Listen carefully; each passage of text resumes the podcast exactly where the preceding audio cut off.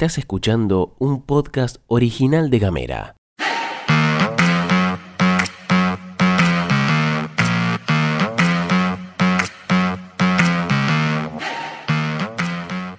Hoy es miércoles 10 de mayo y tengo varias cosas para contarte. Mi nombre es Gastón Lodos y te doy la bienvenida a la pastilla de Gamera. En casa, En Ushuaia. en camino, En Tolwyn. en tu celu, En Río Grande. en 7 En minutos. toda la Argentina. Estas son las noticias para arrancar la jornada.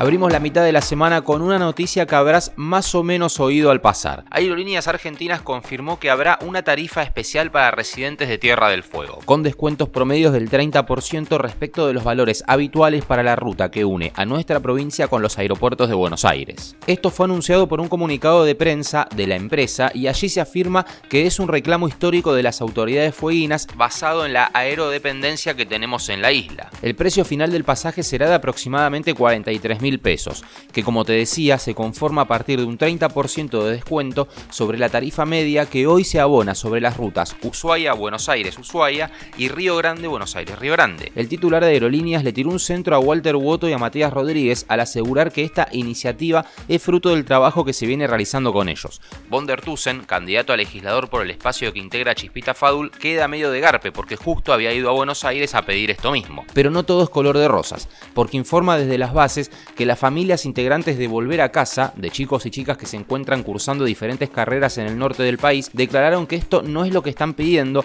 porque solicitaron para sus hijos e hijas porcentajes mayores. Pero además, dicen, esta medida los discrimina porque ellos no podrían acceder al supuesto beneficio. Sobre los porcentajes, ellos habrían solicitado un descuento del 70%. La cuestión es que el comunicado de aerolíneas indica que para acceder a la nueva tarifa será necesario comenzar el itinerario de viaje en cualquiera de los aeropuertos que la compañía opera en Tierra del Fuego, permanecer una estadía mínima de 3 días en Ciudad de Buenos Aires y adquirir el pasaje con una anticipación mínima de 21 días. Asimismo, el viaje deberá ser ida y vuelta con finalización en nuestra provincia. La gente de Volver a Casa advirtió que sus hijos e hijas viajan desde provincias y ciudades como Buenos Aires, Córdoba o Rosario, donde se encuentran cursando carreras. Por lo tanto, la condición de que deben salir y volver a Río Grande o Ushuaia los pone por fuera del presunto beneficio.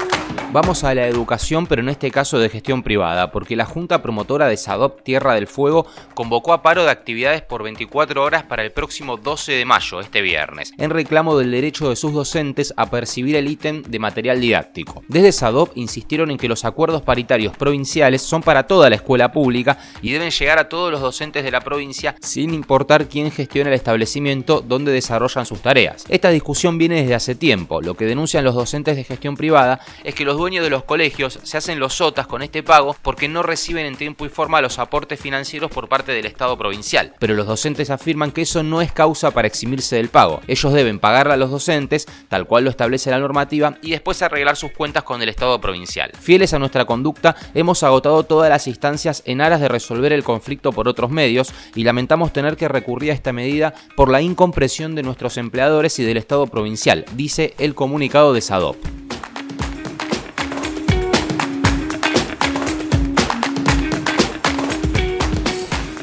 Atención porque se viene Tito el aumentito, porque el ENACOM, Ente Nacional de Comunicaciones, resolvió autorizar incrementos con un tope de 4,5% mensual hasta fin de año a las empresas prestadoras de servicio de telefonía, internet y televisión. Esto fue respaldado a través de la resolución 557-2023, publicada en el boletín oficial y toma como referencia los valores del último día del mes anterior. La actualización de las tarifas también van a aplicar para el mes de mayo y en este caso se aplicará de forma retroactiva, tomando los precios del 30 de abril.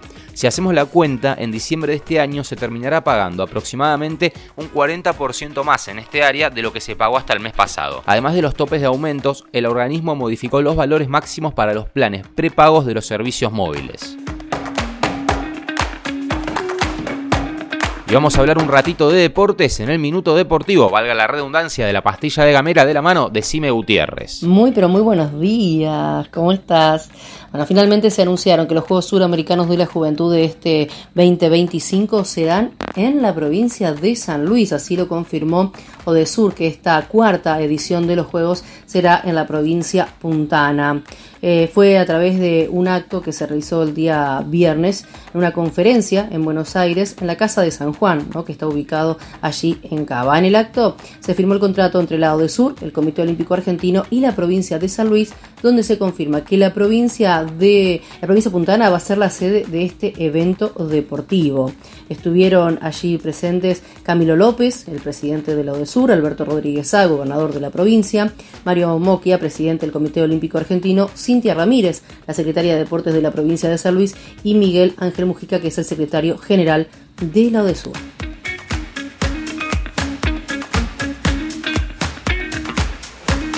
Además de Tierra del Fuego, este domingo hay elecciones en varias provincias, pero en las últimas horas la cosa se puso fuertemente picante, ya que la Corte Suprema ordenó suspender las elecciones en San Juan y Tucumán con apenas cinco días para su realización. Esto lo hicieron a partir de la presentación de cautelares por parte de la oposición en esas provincias, pero que se habrían hecho el año pasado. Las presentaciones judiciales fueron hechas por el intendente de San Miguel de Tucumán y candidato a vice de Juntos por el Cambio, Germán Alfaro, y en San Juan por el empresario y candidato liberal a gobernador de esa provincia, Sergio Vallejos, con objetivos similares. Pedir la anulación de las fórmulas del oficialismo integradas por los actuales gobernadores de Tucumán, Juan Mansur, y de San Juan, Sergio Uñac. En Tucumán, Mansur va como candidato a vice en la fórmula encabezada por quien es ahora el vice, Osvaldo Jaldo. Según el pedido de inconstitucionalidad solicitado por la oposición, el artículo 90 de la Constitución de Tucumán le impediría a Mansur presentarse como vice, ya que se trataría de su quinta elección consecutiva como candidato dentro de un binomio. El caso presentado por el candidato sanjuanino Vallejos se basa en el artículo 175 de la Constitución de San Juan y solicita la inhabilitación para UNIAC, ya que la Carta Magna Provincial indica que el gobernador y el vice duran cuatro años en el ejercicio de sus funciones y pueden ser reelegidos consecutivamente hasta dos veces. UNIAC fue elegido vice para el periodo 2011-2015,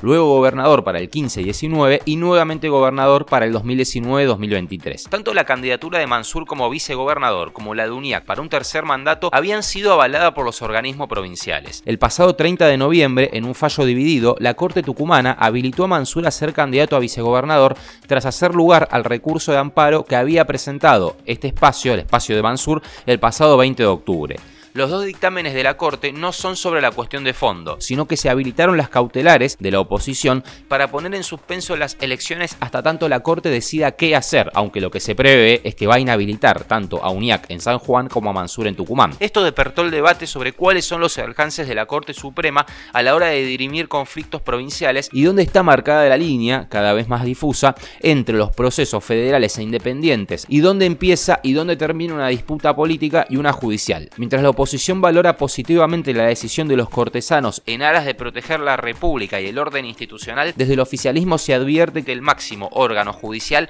se entromete en los procesos democráticos e interviene en el desarrollo electoral en dos provincias argentinas. En cada lugar, un contenido pensado para vos. WhatsApp 2901 50 29 90. Web Gamera.com.ar Redes y YouTube Arroba Gamera TDF.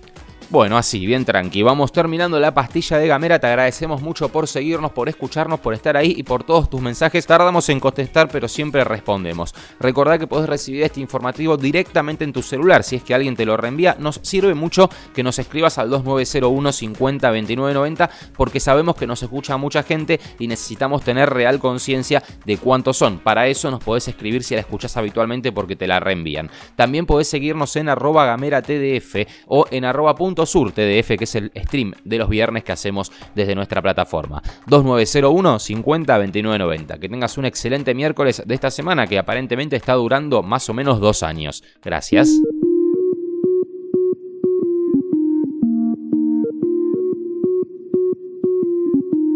Estás escuchando un podcast original de Gamera.